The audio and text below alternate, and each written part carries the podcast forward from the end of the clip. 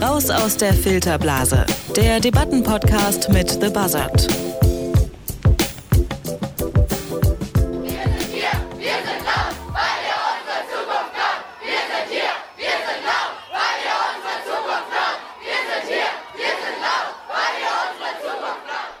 Sind hier, wir sind laut, weil ihr uns die Zukunft klaut. Wer zur Zeit freitags durch deutsche Innenstädte spaziert, hat diesen oder ähnliche Sprechchöre wahrscheinlich schon mal live gehört.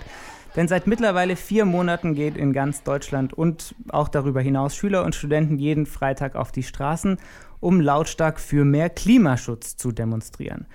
Und sie rufen sehr unterschiedliche Reaktionen hervor. Auf der einen Seite gibt es die, die applaudieren und sich freuen, dass die Jugend wieder politisch wird und den Erwachsenen beim Klima Feuer unterm Hintern macht. Die anderen sagen, das ist gefährlicher Unsinn, die Forderungen der Jugendlichen sind völlig utopisch und durchs allfreitägliche Schule schwänzen, setzen sie auch noch ihre Zukunft aufs Spiel. Es wird also debattiert und wo eine Debatte ist, sind die Damen und Herren von The Buzzard normalerweise nicht weit, um die Pros und Cons für uns aufzudröseln. Ich sage Hi Janis Kamesin und Hi Maika Schmidt. Hallo, Hallo Janne-Philipp Wilhelm. Fridays for Future, sollten wir alle mitdemonstrieren? Diese Frage wollen wir heute mal von allen Seiten beleuchten. Habt ihr eigentlich schon mal mitdemonstriert? Wart ihr schon mal dabei? Seid ihr mal zufällig über den Marktplatz gelaufen, als gerade eine Demo war? Ich habe eine Demo passiert mal, aber ich habe jetzt äh, noch nicht aktiv teilgenommen, sondern habe das den Schülerinnen und Schülern überlassen. Du, Maike? Ja, ich gehöre leider auch zu der Generation. Ich habe meinen wiederverwertbaren Kaffeebecher, aber Mitdemonstriert habe ich leider noch nicht. Ja, ähm, ich muss zugeben, ich habe es auch noch nicht mit, miterlebt, auch weil ich äh, freitags meistens bei der Arbeit äh, bin. Aha, Aber wir bei Detektor wieder. FM haben uns natürlich schon mit dem Thema beschäftigt. Wir hatten zum Beispiel Anfang April ähm, Luisa Neubauer bei uns ähm, im Interview. Die ist ja eine der Organisatorinnen der ähm, Bewegung und hat mit uns ein bisschen über die konkreten Forderungen der Schülerinnen und Schüler gesprochen. Ja, die wird uns heute noch ein paar Mal begegnen. Genau, das äh, nehme ich an. Ähm, ich will will auch gar nicht so lange um den heißen Brei rumreden, sondern das Wort gleich an euch äh, übergeben. Wir machen ja immer diese Eingangsstatements. Ähm, ich habe hier meine imaginäre Sanduhr stehen und würde sagen, äh, Maika, du fängst an genau. und sagst uns, warum wir alle mitdemonstrieren sollten bei Fridays for Future. Das mache ich. Einerseits wird die Menschheit aussterben, wenn wir nichts gegen den Klimawandel tun. Das ist keine überzogene Polemik einiger Schülerinnen und Schüler, sondern auch die Meinung vieler Wissenschaftler. Die Auswirkungen des Klimawandels bemerken wir jeden Tag. Überschwemmungen, Dürren und Tropenstürme. Deshalb weiß eigentlich jeder, dass wir etwas gegen den Klimawandel tun müssen. Und zwar jetzt und nicht erst in der Zukunft. Fridays for Future ist die vielversprechendste Bewegung für den Klimaschutz, die es bisher gab. Aber trotzdem wird über das Schulschwänzen diskutiert, statt über das Abstalten von Kohlekraftwerken. Es wird den Jugendlichen applaudiert, statt sich neben sie auf die Straße zu stellen. Um es mit den Worten von Greta Thunberg zu sagen, wir wollen eure Hoffnung nicht, wir wollen, dass ihr euch uns anschließt. Für meine Seite habe ich Stimmen aus der Wissenschaft mitgebracht, von den Blättern für deutsche und internationale Politik und von den Fridays for Future Demonstranten selbst. Also über die Themen sprechen, statt übers Schulschwänzen und mitmachen, statt applaudieren, da fühle ich mich, ähm, oder fühlen wir uns alle vielleicht fast ein bisschen angesprochen davon. Äh, ja, vielleicht freitags auch mal die Arbeit Arbeit sein lassen. Ähm, aber jetzt erstmal Janis, deine Gegenrede. Ja, andererseits sagen Kritiker, Fridays for Future ist definitiv nicht die Art von Revolution, die wir für den Klimaschutz wirklich brauchen. Diese Bewegung, die begegnet einem hochkomplexen Thema, vor allem mit Bauchgefühl, mit Emotionen. Und das sind eigentlich hysterische Laien, die die Politik zu Schnellschüssen drängen. Für Klimaschutz, da braucht es aber stattdessen viel Sachverstand, einen kühlen Kopf und rationale Lösungen. Und zwar vor allem Lösungen von Profis. Also ein Beispiel, statt jetzt schnell mit hohen Kosten in Deutschland aus der Kohle auszusteigen, weil es naheliegend klingt, sollte man erstmal die dreckigen uralten Kraftwerke in Schwellenländern modernisieren mit dem gleichen Geld. Das wäre global gesehen auf jeden Fall die effektivere Lösung. Was äh, Fridays for Future fordert, das ist an vielen Stellen utopisch und populistisch. Die Vorschläge würden massiv auf Kosten unseres Wohlstands gehen und das wird die breite Mehrheit der Gesellschaft einfach nicht in Kauf nehmen. Da braucht es schon ein bisschen Realitätssinn. Die radikale Lösung ist halt einfach meistens keine mehrheitsfähige. Die Stimmen, die diese Meinung vertreten und die ich jetzt heute hier stellvertretend vertrete, die kommen aus dem konservativen und wirtschaftsliberalen Lager und von Medien aus Deutschland, Österreich und der Schweiz. Alles klar, du bist also heute so ein bisschen unsere Stimme der Vernunft. Die möchte ich so sein, will. richtig. Alles klar. Gut, na dann würde ich sagen, ähm, gehen wir mal ein bisschen in die Details. Maika, ähm, du hast vor allem jetzt betont, dass, äh, naja, der Klimawandel, das ist jetzt kein Thema, das äh, uns irgendwie erst seit vorgestern beschäftigt, sondern schon eine ganze Weile. Und ähm, die Forderungen sind, jetzt muss einfach mal was getan werden. Ja, genau. Also ich habe gleich eine Stimme mitgebracht von ähm, Luisa Neubauer, du hast sie schon erwähnt. Mhm. Ich erzähle noch mal kurz, sie wird so manchmal als deutsche Greta Thunberg dargestellt. Sie ist aber schon ein bisschen älter, 22 und studiert Geografie. Mhm. Und man kennt sie zum Beispiel aus Hart aber fair. Das lief Ende März und da hat sie ähm, mitdiskutiert eben.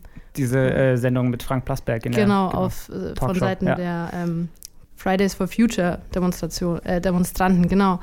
Und äh, sie schreibt eben in einem Gastbeitrag bei der FAZ, äh, dass der Klimawandel sichtbar ist und es weiß eben schon jeder. Ja? Also jeder kennt diese Dürren. Wir hatten letztes Jahr den Jahrhundertsommer 2018, das dürfte eigentlich jedem aufgefallen sein. Aber es macht niemand was. Und die Kinder und Jugendlichen sind jetzt die, die das endlich mal aussprechen und die wirklich sagen, es muss was passieren.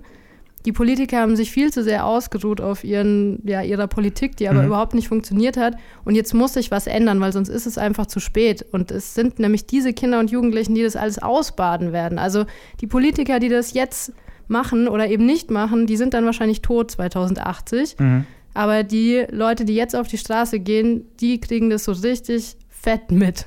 Geht es also um Generationengerechtigkeit, wenn man so will. Ja, ja, und nicht nur Generationengerechtigkeit, auch globale Gerechtigkeit schreiben eben die Fridays for Future Demonstranten. Weil es ist ja schon so, dass wir hier in Deutschland, in Europa unseren Wohlstand auf, dem, auf der Ausbeutung vom globalen Süden ausleben. Also das, was hier Europa an Klimagasen äh, oder CO2 in die Luft pustet, das ist vor allem zulasten der Leute im, im, auf dem afrikanischen Kontinent zum Beispiel, die dann unter diesen Tropenstürmen leiden. Mhm. Das ist natürlich, wenn ich da einfach äh, reingrätschen kann, so einer der Punkte, die so ein bisschen von, von dieser skeptischen Seite, die ich vertrete, auch kritisiert werden. Ich habe jetzt äh, zuerst mal einen Beitrag von Christian Lindner, FDP-Vorsitzender, mit dabei. Ähm, der Text ist auf Zeit Online erschienen und war so ein bisschen eine Replik auf die Kritik an diesem Zitat, das ja groß durch die Medien ging, aus einem Interview mit der Bild, glaube ich, als er sagte, jetzt lasst mal die Profis ran, die Kids. Profis, genau. Hat er ein bisschen ähm, Shitstorm für, äh, hatte bekommen, für ja. Genau, und deswegen hat er eben auch diesen, dieses Forum auf Zeit Online noch nochmal gewählt, um nochmal ein bisschen ausführlicher zu erklären, worum es ihm eigentlich geht. Mhm. Und genau das, was du jetzt gerade auch getan hast, dieses sehr stark auf diesen emotionalen Aspekt des Ganzen. So, ah ja, das ist äh, unsere Zukunft und ähm, äh, wir, wir beuten den globalen Süden aus und diese Themen, das ist sehr stark auf, eine, auf einem Bauchgefühl oder auf vielen Emotionen äh, basierend.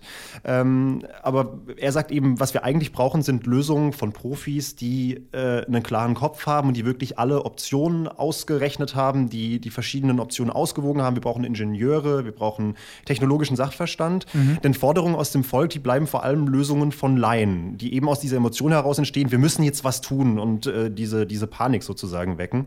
Was uns jetzt ein gutes Gefühl gibt, wird als Lösung auf die politische Agenda gezwungen und er beschreibt das so ein bisschen als einen, als einen Wettbewerb um Aufmerksamkeit und sagt eben, ähm, die, die Laien sind die Lauten, die, die treiben ihre Lösungen, die gut klingen, aber vielleicht gar nicht sind, äh, auf die Agenda und die Lösungen, die vielleicht eigentlich besser wären, aber erstmal so ein bisschen einen Umweg bedeuten würden, die äh, werden von der Bildfläche gewischt. Ähm, ein Beispiel, ein, ein, ein großes Thema ist ja der Kohleausstieg. Das hat ja jetzt auch die Fridays for Future Bewegung in diesem Forderungskatalog, den sie veröffentlicht haben, mit drin gehabt, dass man eben mhm. nicht erst 2038 aussteigen möchte aus der Kohle, sondern jetzt schon zu einem gewissen Teil, glaube ich, bis 2019 und dann ähm, komplett bis 2030. Ähm, also das ist eine, eine starke Deindustrialisierung und Dekarbonisierung, wie man sagt. Und äh, Christian Lindner sagt eben, das rheinische Braunkohlerevier zum Beispiel dicht zu machen, das fühlt sich gut an, das ist Klimaschutz direkt vor der Haustür, das wäre das Richtige.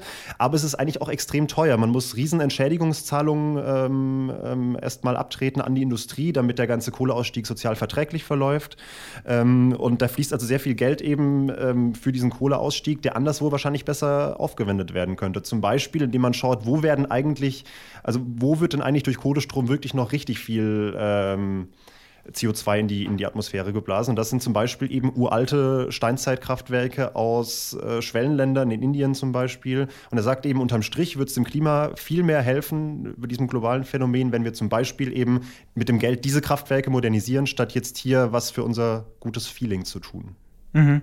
Aber äh, warum kann man eigentlich nicht beides machen? Also warum kann man nicht einerseits auf die Straße gehen und demonstrieren und andererseits trotzdem innovative Expertenlösungen an den Start bringen? Wie gesagt, da sind wir wieder bei diesem, bei diesem Wettbewerb um Aufmerksamkeit. Man sagt mhm. eben, ähm, Politiker werden jetzt werden so ein bisschen gedrängt zu schnellen Lösungen, die das Volk befrieden, in Anführungsstrichen.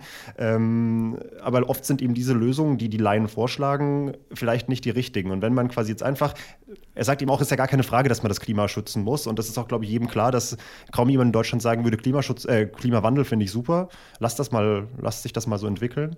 Ähm, sondern ist schon klar, was das Volk möchte, das ist jetzt irgendwie klar geworden und jetzt einfach wieder Ruhe in den Prozess einkehren lassen und die Profis ihre Arbeit machen lassen. Ja, wobei, da würde ich gleich mal einhaken, weil die Profis, wie Christian Lindner sie bezeichnet, die haben jetzt eigentlich schon jahrzehntelang Zeit gehabt, diese langfristigen Lösungen durchzusetzen und haben es einfach nicht gemacht. Also das muss man schon auch mal sagen.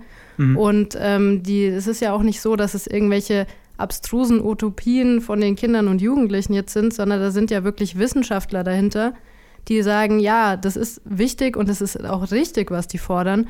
Und wir stellen uns dahinter mit unserer Expertise eben. Und wir sind ja die Profis. Mhm. Und wir sagen, gegen den Klimawandel muss jetzt was getan werden und nicht erst in zehn Jahren, wenn wir vorher irgendwie mal schauen, wann es uns passt, dass wir die Kohlekraftwerke abschalten. Also es gibt da eine Bewegung, Scientists for Future heißen die, die sich eben explizit mhm. dieser Bewegung angeschlossen haben. Genau, die hatten wir, ähm, da hatten wir auch einen Vertreter hier bei Detektor FM mhm. im Interview. Also das sind, glaube ich, 12.000 Wissenschaftler, ähm, die da so einen offenen Brief, auch so einen Unterstützerbrief für ähm, Fridays äh, for Future unterschrieben haben. Ja, Janis. da, da sind doch die Wissenschaftler, da sind doch die Profis dabei. Also in, dem, in dem eher konservativen Spektrum, das ich vertrete, da wär, werden durchaus auch diese, ähm, diese Wissenschaftler, das gibt ja oft und sehr einfach mal schnell so einen Anstrich von Objektivität und so weiter, äh, was mhm. in vielen Fällen ja auch der Fall ist. Aber äh, gerade im konservativen Spektrum wird eben auch argumentiert, das sind auch zu vielen Teilen Leute, die natürlich wissenschaftlich arbeiten, die aber gleichzeitig auch eine klare politische Färbung haben, die zum Beispiel schon sehr lange als Systemkritiker auch aufgetreten sind, mhm. die als, äh, als Konsumkritiker aufgetreten sind. Und ähm, deswegen werden die auch so ein bisschen abgetan, würde ich sagen, in einem Beitrag, den ich äh, eigentlich als nächstes hier einbringen möchte, von Erik Guyer. Das ist äh, der Chefredakteur der Neuen Zürcher Zeitung. Ein, gerade unter seiner Führung relativ konservatives Medium geworden. Und er sagt eben, das ist egal ob Scientists for Future oder eben die generell die Fridays for Future Bewegung, das ist letztlich populistische Fundamentalopposition. Das ist eine mhm. extrem systemkritische Opposition. Es ist okay, dass es die gibt, gerade wenn das eben unter, unter Schülern der Fall ist. Er sagt, Zitat, die Utopie ist das Vorrecht der Jugend. Also mhm. da schwingt so ein bisschen mit, ja, super, wenn die Kids das machen, äh, wenn die keine Träume haben, wer denn sonst? Aber jetzt mal ein bisschen zurück zur Realität. Also so, so liest sich der ganze Beitrag im Endeffekt. Und er sagt eben, diese fundamentale Opposition, die hilft eigentlich letztlich keinem weiter, denn sie ist nicht mehrheitsfähig. Und mehrheitsfähig wird Klimaschutz nur, wenn er halbwegs realitätsnah bleibt, realistisch bleibt und vor allem nicht Wohlstand und Arbeitsplätze kostet. Und das ist für die mhm. breite Masse der Gesellschaft immer noch das Wichtigste. Die leben hier und jetzt und die allerwenigsten denken eben so weit in die Zukunft. Ähm, also wenn Teenager ihre zeichnen, äh, ihre Utopien zeichnen, ist es schon okay, aber der Rest sollte mal auf dem Boden bleiben. Mhm. Ähm, und er sagt auch, es wäre einfach zu einem gewissen Grad heuchlerisch, wenn jetzt plötzlich ähm, so getan wird, als wäre das die einfache Lösung, denn es zeigt sich ganz klar in unserem Konsumverhalten schon seit Jahrzehnten und das immer zunehmend, dass wir zum radikalen Verzicht, der eben Teil dieser Forderung ist von Fridays for Future, offenbar nicht bereit sind. Denn wir haben in den letzten Jahrzehnten immer dickere Autos gekauft, ähm, die Flugzahlen steigen immer und immer weiter und letztlich diese ganze Verzichtsargumentation ist immer noch die Diskussion einer sehr kleinen äh, grünen Elite. Ja. Ähm, also wie gesagt, ja, es wird mehr geflogen etc. Und genau diese Dinge, die eben auch so ein bisschen das Statussymbol der Mittelschicht geworden sind, die werden auch deshalb zunehmen, weil man gerade im Ausland, in China, Indien und Co., wo genau diese Mittelschicht gerade erst entsteht, mhm. eben auch immer mehr Menschen hat, die auch genau das für sich einfordern und äh, die, glaube ich, auch nicht einsehen, warum sie jetzt plötzlich diejenigen sein sollten, die den Verzicht üben müssen. Da würde ich gleich mal reingehen, weil es zeigt sich da eigentlich schon schön, wie die Gegenkritik eigentlich aufgebaut ist, weil es wird hier immer über Verzicht gesprochen. Und ich habe noch eine Stimme mitgebracht von Albrecht von Lucke, der ist relativ bekannter Jurist und Politikwissenschaftler und schreibt für die Blätter für deutsche und internationale Politik.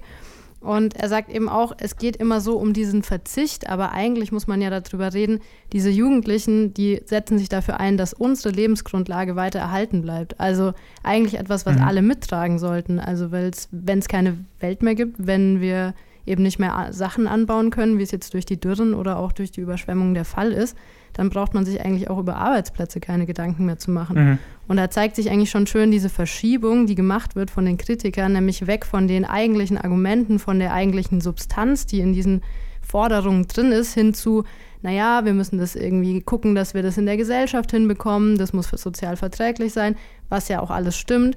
Aber dieser Grundsatz, der wird manchmal vergessen oder der wird oft vergessen von diesen Kritikern die auch jetzt zum Beispiel aus der Neuen Zürcher Zeitung, finde ich, kann man das dann ganz gut sehen.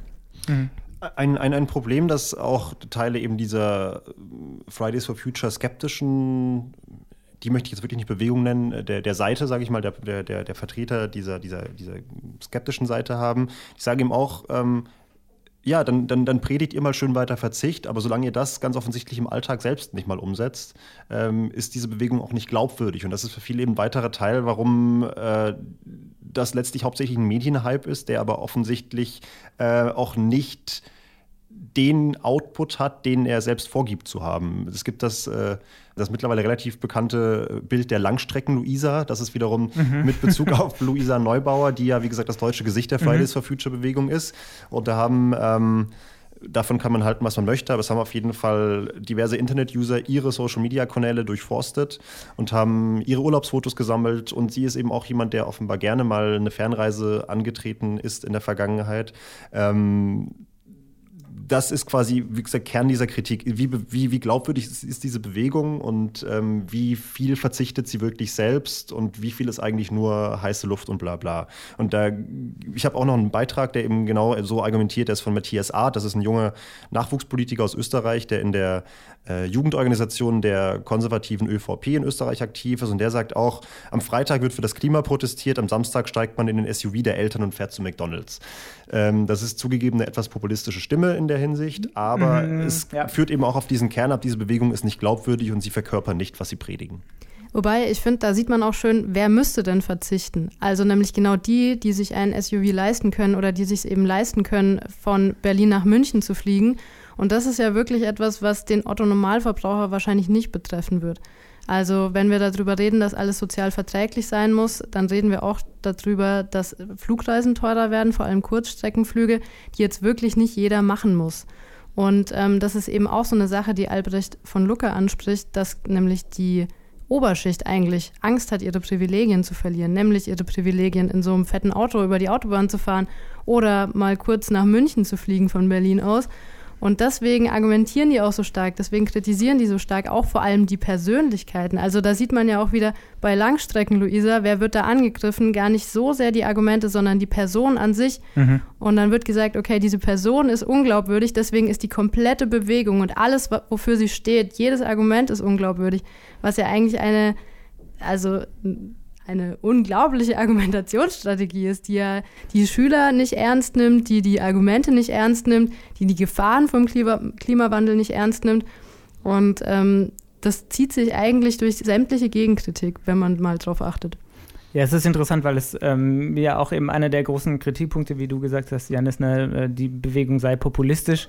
Ähm, wenn man dann mit solchen auch sehr populistischen Gegenargumenten kommt, ist das natürlich, na, da kann man sich lange irgendwie gegenseitig Heuchelei vorwerfen. Es ist, das ist generell, ist mir aufgefallen bei der Recherche auch, es ist schon zu einer Art Kulturkampf geworden. Es ja. fehlt oft so ein bisschen der Bezug zur Sache und es geht äh, von ähm, durchaus von beiden Seiten manchmal so ein bisschen am Thema vorbei. Ja, es, es wirkt so ein bisschen wie eine Karikatur eines Generationenkonflikts manchmal. Mhm. Also, ja, das ist eine gute Beschreibung. Ähm, ja, irgendwie alt gegen jung, ähm, populistisch gegen realistisch. Ähm, ja, ein bisschen vielleicht wie die Friedensbewegung auch in den 60er und 70er Jahren. Ja. ja. Ich, ich habe das auch gemerkt, so die Stimmen, die eben diese Positionen der Konservativen vertreten, das sind eben sehr viele Männer, mittleren und hohen Alters, die ganz offensichtlich ähm, ja, sehr, sehr klare ähm, konservative, wirtschaftsliberale Positionen vertreten. Also das ist eine relativ, relativ homogene Partei, würde ich sagen, oder Seite. Ja, die Frage ist, gibt es denn jetzt noch irgendwas, ähm, worauf sich die beiden Seiten vielleicht auch einigen können? Also ich weiß, bei den ähm, Fridays for Future, bei der Fridays for Future Bewegung gibt es ja zum Beispiel die Forderung nach einer CO2-Steuer. Es äh, geht auch oh, um den Emissionshandel. Das sind ja durchaus auch Positionen, die, äh, wenn ich mich nicht irre, auch von der FDP, auch von Christian Lindner ähm, so vertreten werden. Also ist da vielleicht die, naja, also der Graben gar nicht so tief. An der Stelle ist das, ist das tatsächlich richtig. Das ist ja auch durchaus diese, diese Idee von der, der Markt regelt das. Das hatten wir auch schon in unserer Podcast-Folge zur, zur Frage, ist der Kapitalismus der Retter des, mhm, äh, des genau. Klimas.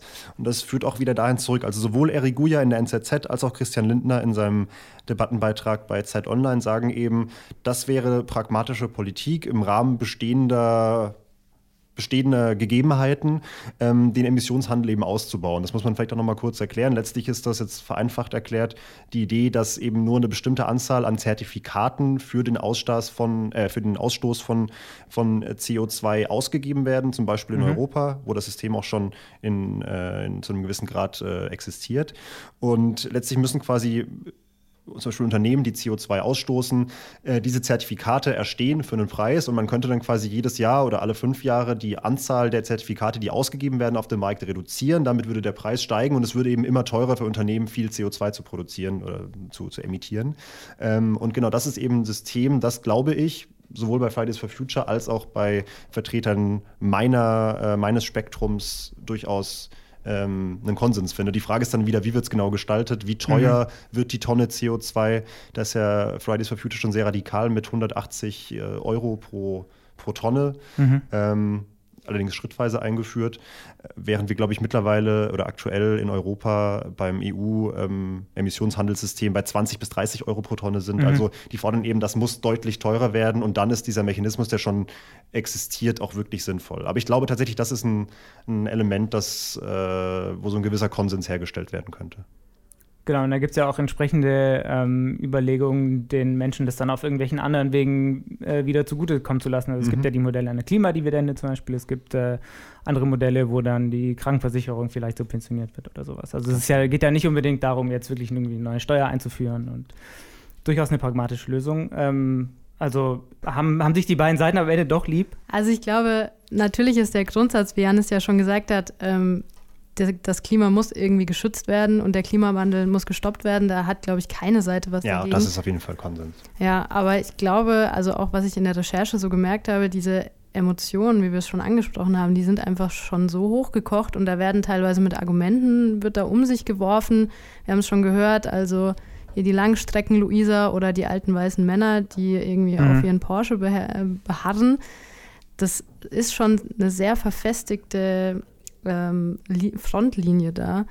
Und ich glaube, den Fridays for Future Demonstranten geht es einfach darum, dass sich jetzt wirklich was ändert. Also diese Klimaemissionshandel, das gibt es alles schon, aber so richtig äh, funktional war es einfach noch nicht in den vergangenen Jahren.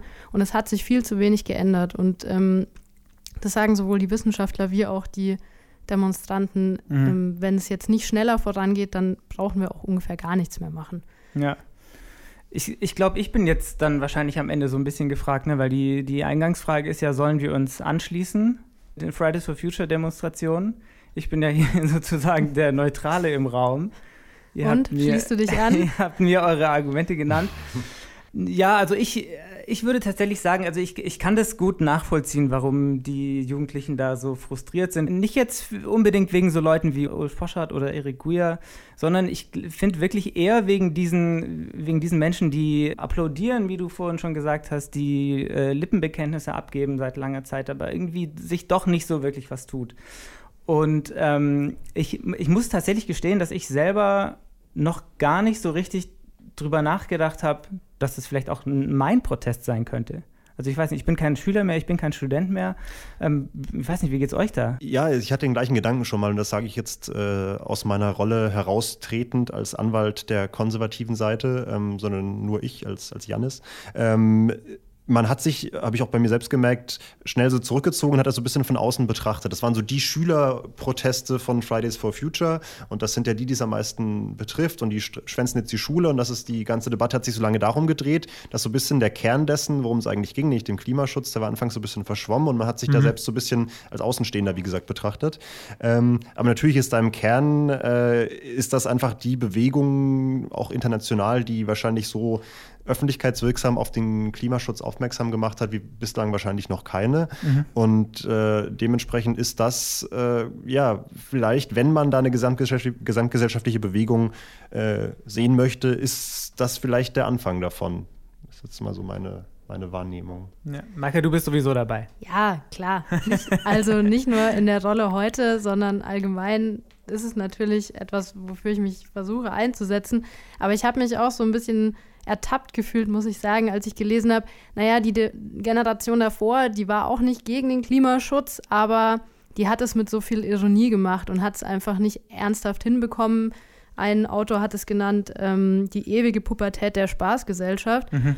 Und es stimmt schon, dass meine oder eigentlich auch unsere Generation da sehr viel mit Ironie gearbeitet hat, ähm, bei allem, was passiert ist, auch als Trump gewählt wurde. Mhm. Man sieht immer auf Twitter, was jetzt wieder Witziges war und denkt sich so, ja, stimmt, eigentlich müsste da jeder ähm, zustimmen. Aber so wirklich klare Worte hat eigentlich niemand gefunden. Und das ist, glaube ich, was, was die äh, Bewegung jetzt gerade davon abhebt. Also nicht mehr dieses, ich mache das für mich, klein, klein, ich laufe jetzt nur noch mit meinem Jutebeutel rum und mhm. kaufe nachhaltiges Geschirr oder so, ähm, sondern das ist wirklich, dass die sagen, wir müssen jetzt alle was ändern und es ist Zeit. Und äh, Greta Thunberg sagt ja auch diesen berühmten Satz, ich will eure Panik.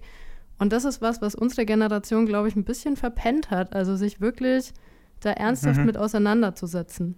Ja, also ich, ich muss auch sagen, ähm, ich habe jetzt Videos von Demos mir angeschaut, auch weil ich so ein bisschen nach der Suche nach O-Tönen war und war schon echt sehr beeindruckt, mit, mit welcher Ernsthaftigkeit die da teilweise dann auf den Bühnen stehen und, und ihre Reden halten. Und da muss ich mir wirklich selbst eingestehen, so zu meinen Schulzeiten waren wir nicht so drauf. Also, ich war auch in der ja. Schulzeit zugegebenermaßen auf einer einzigen äh, Bildungsdemo ich war da auch einfach noch nicht entsprechend politisiert und ich fand's, ich, ich stimme da schon zu. Ich habe auch gedacht, äh, auch gerade über so einen langen Zeitraum und äh, mit einer ziemlichen Professionalität auch in der, in der Kommunikation zum Beispiel. Total, also wenn man mal auf diese Webseite geht, alleine Fridays for Future, ja. das ist absolut professionell aufgestellt. Ja.